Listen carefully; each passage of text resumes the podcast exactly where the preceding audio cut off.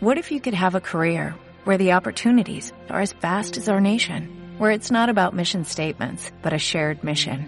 At U.S. Customs and Border Protection, we go beyond to protect more than borders, from ship to shore, air to ground, cities to local communities. CBP agents and officers are keeping people safe. Join U.S. Customs and Border Protection and go beyond for something far greater than yourself. Learn more at cbp.gov/careers. Hola, bienvenidos a un nuevo podcast del Mosquetero Web. Hoy vengo a hablaros de la migración de mi nuevo PC fundamentalmente, pero antes de ello vamos a ir con las preguntas que me dejasteis en el canal de Telegram. Vamos con esas preguntas que están por aquí. Bien, Dailos nos dice, ¿qué consejos darías a alguien que está pensando en iniciar un podcast? Bueno, pues la verdad es que mmm, yo consejo, consejos para empezar un podcast tengo poco, porque no entiendo nada de nada de nada. Así que eh, creo que te da un buen consejo directamente en el canal eh, Alberto Torrejón, Papa Friki que es que empieces ya. De hecho, sé que ya lo has hecho caso porque ya has empezado y tienes un podcast estupendo, con un audio estupendo y muy recomendable. Como dice Papa Friki, dice ya mejorarás, ya cambiarás de equipo, mejorarás la técnica, pero sobre todo empieza.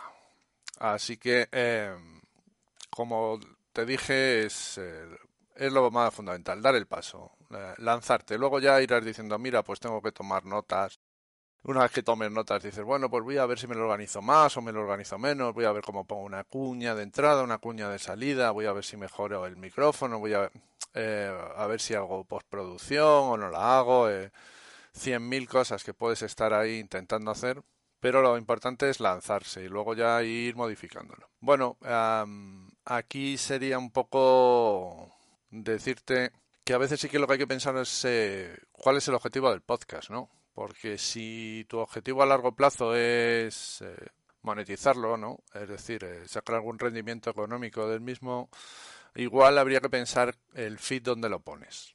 Eso sí que sería interesante pensarlo a priori. Si tienes tú tu propio feed alojado para poder controlarlo o si te metes en una plataforma en donde tú no controlas el, free, el feed, ¿no?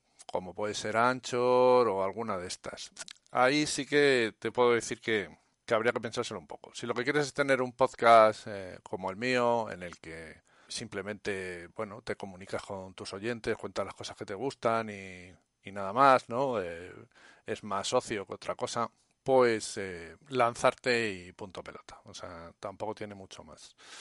Bueno, nada, así que Dailos, eh, ya lo sabes que estamos ahí escuchándote, así que eh, nada más me pregunta Biohazard que qué cosas tecnológicas te han traído los Reyes o Papá Noel. ¿O eres más de un autorregalo porque no acierta nadie con lo que quieres de tecnología? bueno, eh, a ver, ¿cómo te diría yo? Pues eh, fíjate, hace tanto tiempo de lo de los reyes y tal, bueno, ya hace tiempo que como no nos echamos reyes en general en la familia.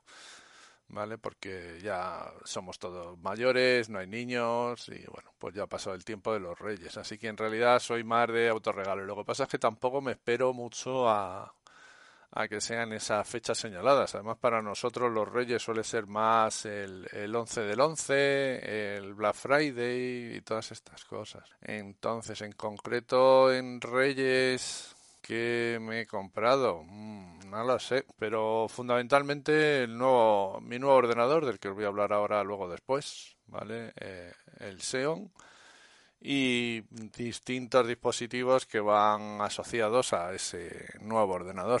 O sea que por ahí va a irlo, por ahí van a ir los tiros. Por ahí, sí. No, ahora mismo no sabría qué decirte. Nuevas eh, compras. Mira, hace poco me he comprado un par de videocámaras de estas que te permiten eh, vigilar bebés, vigilar la casa, vigilar al perro, eh, así de estas sencillitas. Tengo una de Amazon con suscripción en la nube y tengo otra de Xiaomi que me ha empezado a dar problemas y me he comprado un pack de dos y voy a ver si las monto y a ver qué tal son y tal. Simplemente es por, por vigilar un poco la casa y esas cosas. Bueno, luego os hablo del, del equipo, así que eh, tiro para adelante con las preguntas. Dice Alfredo, creo que sería interesante hacer un análisis sobre la madurez de la tecnología. A principios de los 2000, cada nuevo procesador que aparecía, el salto era enorme. Ahora cualquier PC con 12 o más años a su espalda sigue siendo funcional.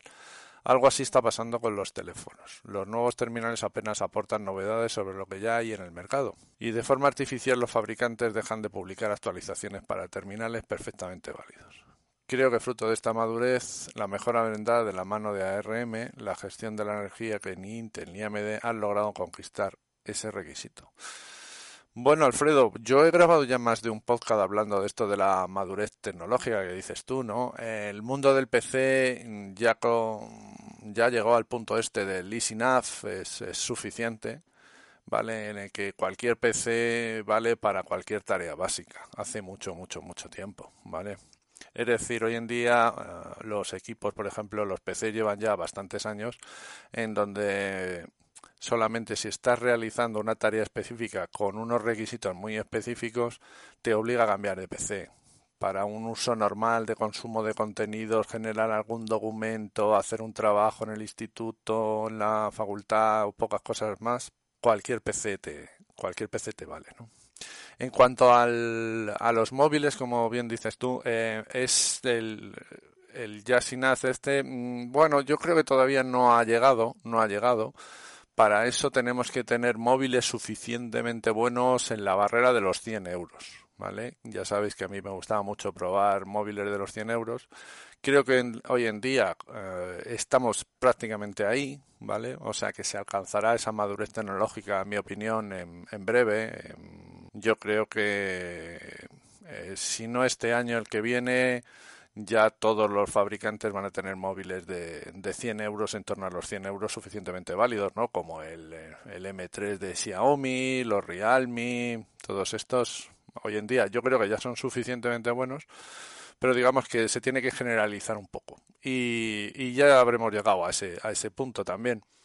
En cuanto a la obsolescencia programada que me comentas de los fabricantes que no actualizan los móviles, sí, eso es así.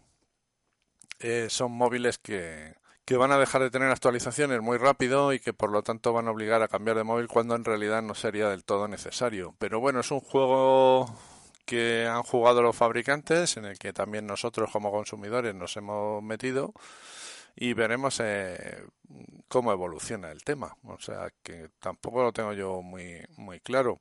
El problema son las famosas actualizaciones de seguridad que Google sigue prometiendo que van a ir diferentes y que van a llegar a todos los dispositivos porque va a cambiar el sistema y tal.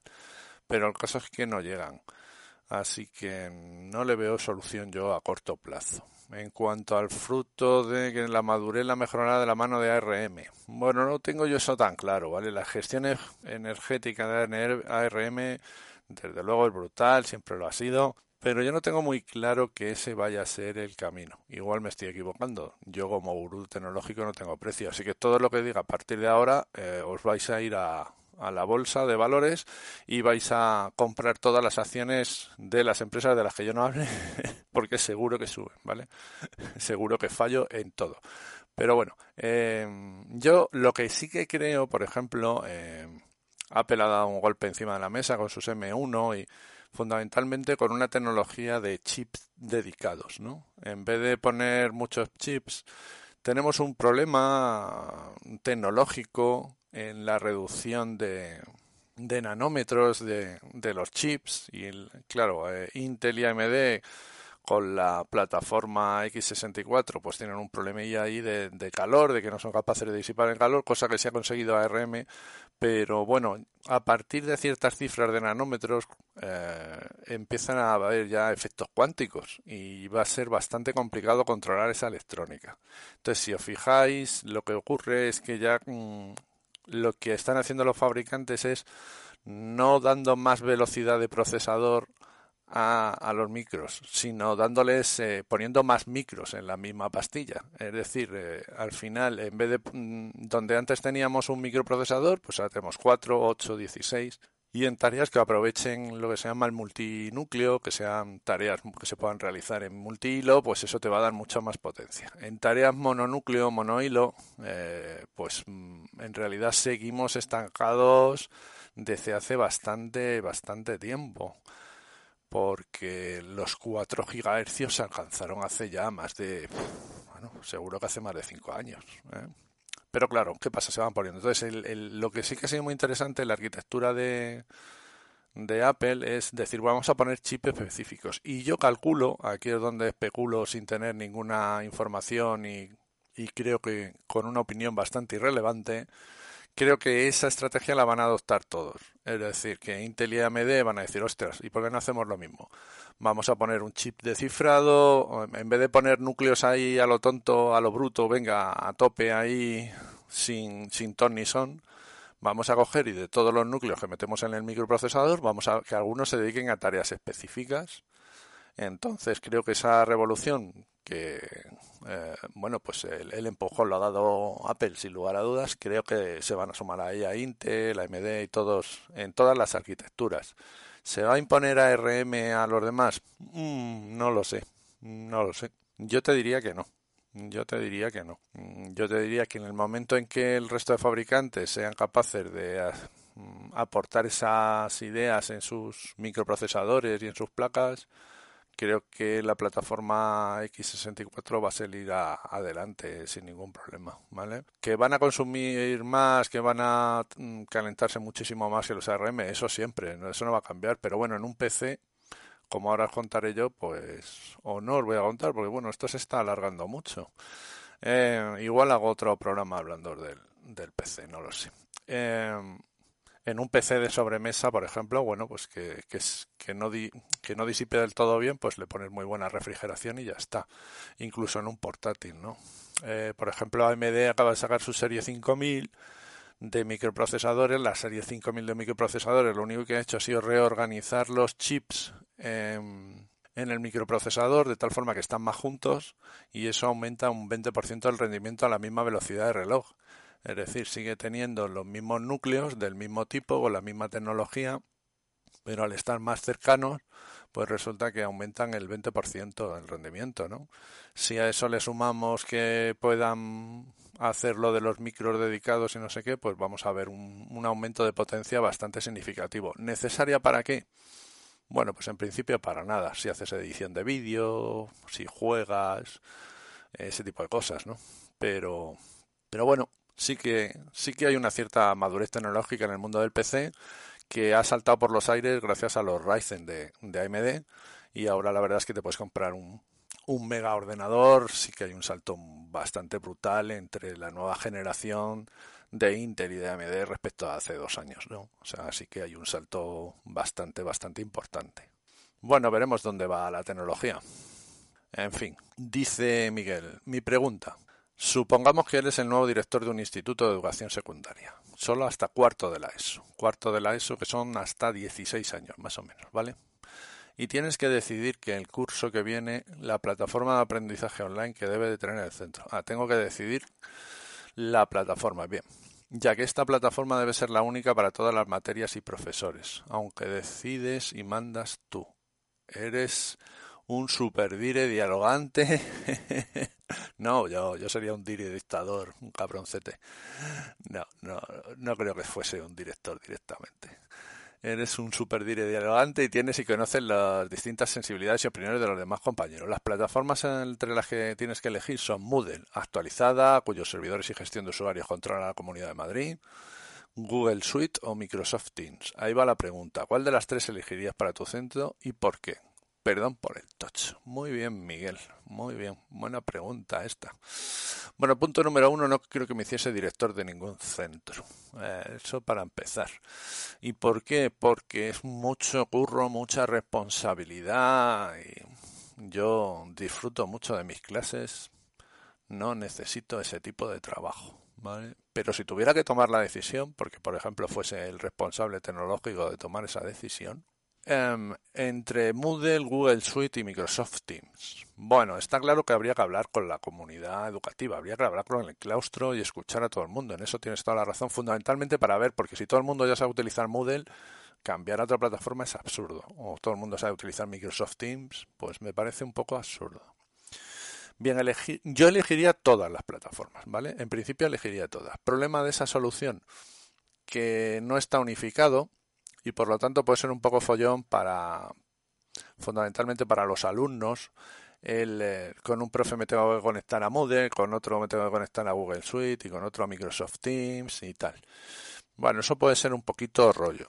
Pero bueno, toda plataforma tiene sus ventajas y sus inconvenientes. No hay una plataforma perfecta. Entonces, si obligas a utilizar una determinada solución, estás eliminando las ventajas del resto de soluciones. Y eso es una putada. Porque habrá gente que diga, joder, es que esto yo lo podía hacer en, en el Moodle y no lo puedo hacer en Microsoft Teams. ¿Y, y por qué no lo va a poder hacer? Entonces, mmm, no lo sé, no lo sé. Yo no me gusta quitar opciones, ¿vale? Yo he administrado servidores Moodle, yo qué sé, desde las versiones 1. algo de Moodle. O sea, imagínate, 1. no me acuerdo. ¿Vale? Teníamos nuestros propios servidores, después los hemos tenido en hosting. Eh, yo me salí del Moodle. Yo decidí dejar Moodle, de hecho llevaba, mis compañeros lo seguían usando y yo me fui porque al final el Moodle tenía muchas, muchas, muchas utilidades, pero yo solo utilizaba la de subir contenidos y pocas cosas más, la verdad, y controlar cuando entregaban los trabajos. Después he utilizado la Google Suite y de hecho la, la sigo utilizando ligeramente. Utilizar aquí Google Classroom. A mí me parece un producto muy muy interesante, muy sencillo, muy fácil de explicar a cualquier profesor, ¿vale? y muy potente. Si me obligasen a elegir una plataforma por uh, mi experiencia educativa, yo uh, apostaría por el Google Suite, desde luego. Por su sencillez, por su facilidad de manejo, de administración.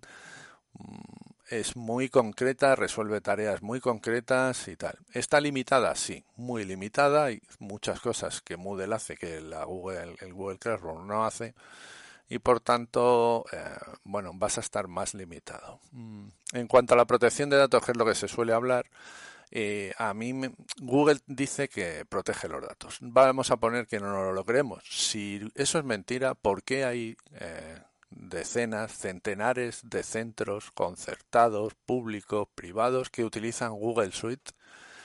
y las agencias de protección de datos de todas las comunidades autónomas no les han metido un paquete a, Google de, del copón. Es decir, si no respeta la privacidad de los datos, paquete, pero que te cagas. Y si no, que no puedan vender ese producto, ¿vale? Porque el Google Suite, os recuerdo que es de pago.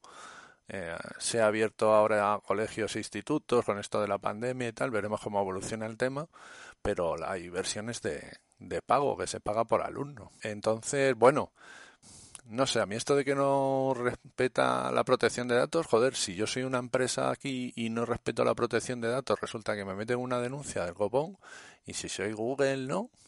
O sea, las agencias de protección de datos, ¿qué coño se están haciendo?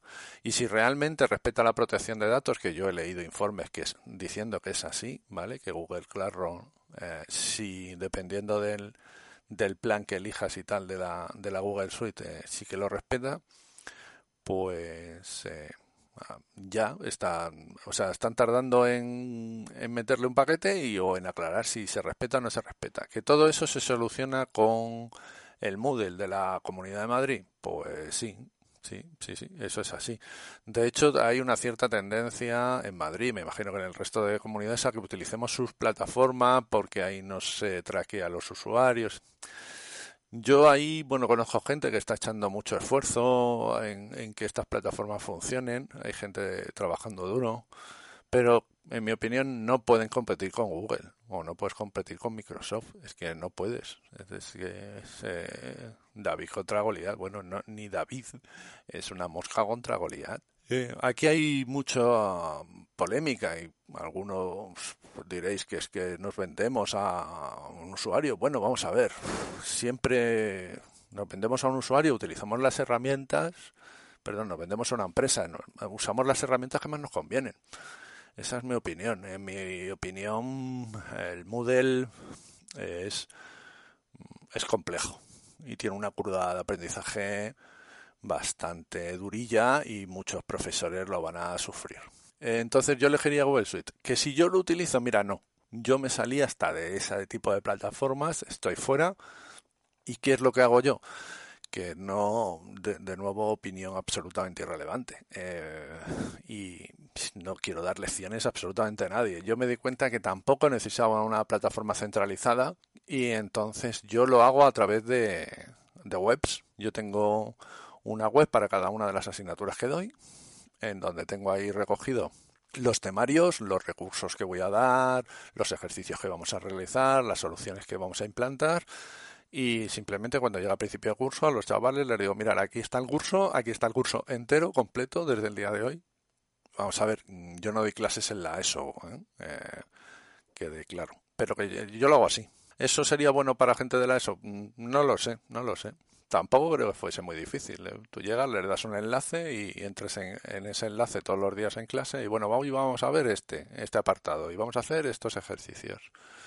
Y unos van más deprisa, hacen más ejercicios, unos van más despacio, fomentas que cada uno tenga su propio ritmo de aprendizaje. Bueno, tiene sus ventajas y estar descentralizado a tope. Eh, no necesitas, bueno, necesitas internet, eso sí, y a veces ni eso, ¿no? Porque probablemente tengas una copia de seguridad de la web en, local y, ya está, ¿no? Y nada más. Entonces, por cierto, que me acabo de acordar y me lo tengo que apuntar, la copia de seguridad de, de las webs, ¿vale?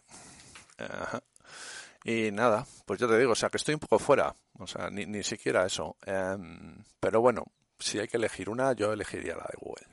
Ya sabéis que vendí mi alma al diablo y ya vendrá a reclamármela o de hecho a lo mejor ya no tengo alma porque ya se la ha cobrado. Hostia, si soy igual soy un zombie. por Dios. Vamos a ver qué nos dice Oscar por aquí. Pues al final no os voy a hablar del, de la migración del equipo porque, porque esto se está alargando. Creía que iba a quedarse más corto, pero joder, me enrollo como las persianas.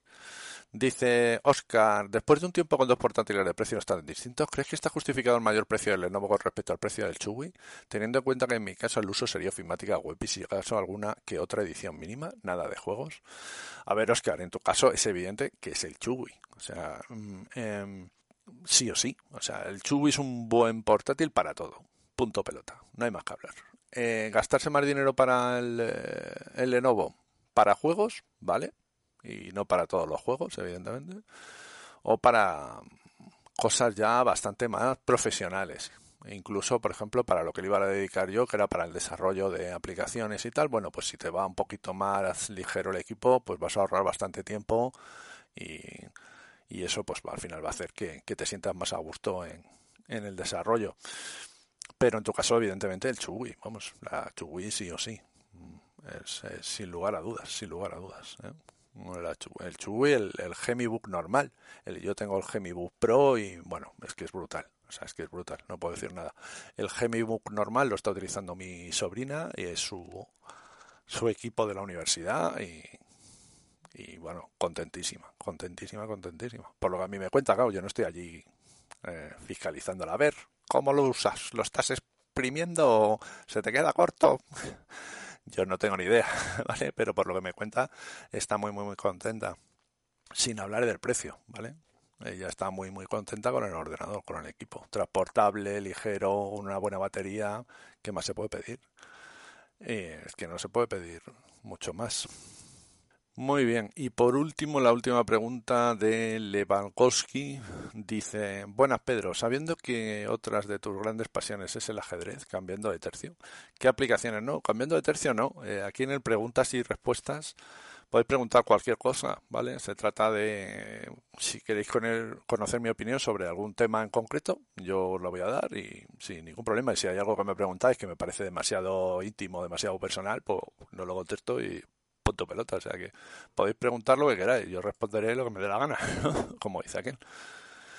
Y entonces decían, eh, ¿qué aplicaciones, herramientas, documentación recomendarías para todos los estratos de jugadores desde novatos, campeones empiezan y solo conocen las reglas mecánicas básicas hasta aspirantes y grandes maestros? Muchas gracias. Muy bien. Para aprender ajedrez. Para aprender ajedrez. Para aprender ajedrez. De esto no he hablado yo ya. Ahora tengo la sensación de que este programa ya lo he hecho. Eh, para aprender ajedrez, te diría que lo más, lo más importante es eh, jugar con personas. Y el problema es que estamos ahora en un momento que esto es jodido, ¿vale? Pero lo más importante es jugar con personas, jugar con personas, personas, personas, personas y personas. Em, recursos para aprender ajedrez. Hoy en día tienes miles. Yo te diría de nuevo que eh, te apuntes o apuntéis a vuestros hijos o a quien quiera aprender ajedrez a un club y vayáis a jugar allí y deis clases allí, a los niveles que corresponden.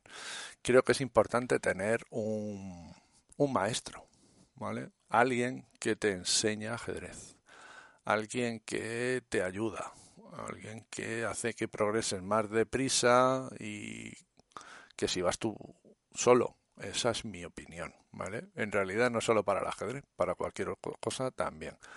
A veces eh, te puede frustrar porque, claro, los profesores dan clases, puedes tener mejores profesores, peores profesores, que te lleven por un camino que tú quieres, que no quieres, pero bueno, como esto es una afición, pues si no te gusta el que tienes, pues te buscas otro. Problema, la pandemia, problema, depende de dónde vivas. Claro, si vives en un pueblo de, yo que te digo, pues, donde no hay club de ajedrez, para no herir a nadie, pues eh, eh, claro, lo tienes más jodido, ¿no? Entonces, ¿se puede jugar por Internet? ¿Se puede aprender por Internet? Sí, existen plataformas brutales. Aún así, fíjate, yo no he tenido casi profe de ajedrez, he aprendido todo por mi cuenta, o casi todo, pero hubo dos años que nos daba una clase a la semana un, un maestro internacional, ¿vale? Porque yo, como sabes, eh, juego en un club de ajedrez. Y bueno, pues contratamos a un maestro internacional, nos hacía una videoconferencia un día a la semana. Yo no he aprendido más ajedrez en mi vida. Ya se me ha olvidado, eso es cierto, porque bueno, yo soy así y luego no hemos seguido. Pero aprendimos mucho, mucho, mucho, muchísimo más ajedrez. Yo no he aprendido, ya te digo, más ajedrez que con una persona que te indica, que te ayuda, que te eh, muestra tus errores, que te enseña conceptos muy básicos, ya no jugadas, sino conceptos. Y bueno, pues creo que un maestro. Luego, plataformas para aprender. Mm, yo te recomendaría, por ejemplo, los videotutoriales de Chef24, me parecen muy, muy buenos. También tienes cursos en libros. Hay libros muy buenos. Lo que pasa es que los libros ahora se hacen un poquito espesos hay libros eh, digitales, ¿de acuerdo? Eh, también tiene, por ejemplo, Miguel Ellesca, es un curso de, de ajedrez con eh, digital, ¿no? Tiene un curso digital. Miguel Illescas, que fue, o ha sido siete veces campeón de España, ¿vale? O sea, un gran maestro de los más potentes que ha tenido nuestro país en toda su historia. Hay muchísimas plataformas. Luego para jugar, pues donde quieras, chess.com, liches, chess24. Yo juego mucho en liches.com porque tiene muchísimos usuarios. Tiene muchos, muchos, muchos usuarios. Tampoco agobiarte mucho con muchísimos eh, con muchísima documentación. Hay que aprender conceptos básicos y hacer cursos básicos al principio y luego ir progresando. O sea, no te metas en aperturas y cosas de estas. Conceptos básicos y ya te digo, con cualquier curso de cualquier plataforma, con eso te vale. Luego hay cursos por ahí de libros, por ejemplo, eh, los libros de Goudet, que están muy bien. Incluso yo, por ejemplo, tengo una una enciclopedia que sacaron hace pues 30 años que la firmaba Gary Kasparov, pero vamos, la firmaba, era de editorial, bueno, no sé de qué editorial, porque me voy a equivocar.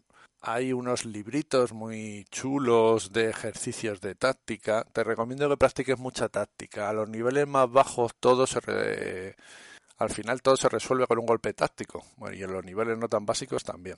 Entonces hay que aprender a ver qué son los golpes tácticos. Pues esas jugadas que eh, ganan material eh, de forma rápida. Se trata de colocar las piezas lo mejor posible, eso es la estrategia, y los golpes tácticos son cuando haces ya una jugada o jugadas que te permiten o ganar la partida o ganar el material para luego poder seguir eh, jugando la partida, pero con una ventaja ya considerable.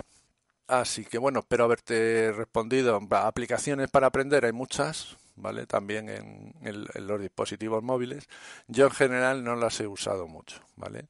Tengo por ahí el Chess Tactics, hay eh, aplicaciones para aprender aperturas, para aprender táctica y para aprender estrategia, ¿vale? Eso mismo que os he dicho yo de los libros estos finitos de aprender estrategia, que valen, no sé si 6 euros, a lo mejor te vienen 50 ejercicios, pues también los hay en apps, no sé, eh, si tienes alguna otra duda así más concreta, dímelo. Para analizar tus partidas, cosa que es súper importante para aprender, es jugar partidas lentas, ¿vale? Lentas, lentas, lentas y luego irte a casa y analizarlas y anotar todo, los pensamientos que tuviste durante la partida, qué alternativas a la jugada que hiciste, eh, todo eso antes de que te diga la máquina nada. Después le pasas la máquina y que la máquina te diga, mira, aquí te equivocaste, debías haber jugado esa. Y entonces tú miras tus notas y dices, ah, pues esa ni la consideré o la consideré, pero la descarté por esta razón y resulta que me equivocaba porque tal. ¿Vale? Pero primero la analiza tú sin que te diga la máquina nada, ¿no? Y, y anota tu, tus pensamientos incluso a veces, ¿no? Aquí me sentía nervioso, creía que estaba a punto de perder y luego la máquina a lo mejor te dice incluso que tenía ventaja. Y dices, hostia, pues eso es que no sé valorar bien las posiciones. Creía que estaba mal y resulta que estaba bien, ¿no? Eh, bueno, y para eso yo utilizo software libre, ya sabéis, utilizo en Linux eh, como gestión de base de datos y Stockfish como módulo de análisis de partidas. Y bueno, pues dejo lo del servidor para, o sea, perdón, lo del servidor, lo del nuevo ordenador para otro día porque me he ido a la media horita, nada más y nada menos. Así que me despido poniendo en breve las preguntas de febrero para que me hagáis preguntas en el canal, recordar el canal de Mosquetero Web en canal de libre acceso y allí pues de vez en cuando surgen conversaciones muy interesantes y solo entráis si os apetece. No es un grupo donde haya millones de conversaciones. Es un canal donde solo publico yo y vosotros comentáis mis publicaciones. Bueno, pues un saludo, gracias a todos los que habéis hecho preguntas, gracias a todos los que estáis escuchándolas y espero vuestras preguntas de febrero en el canal. Un saludo, chao, chao.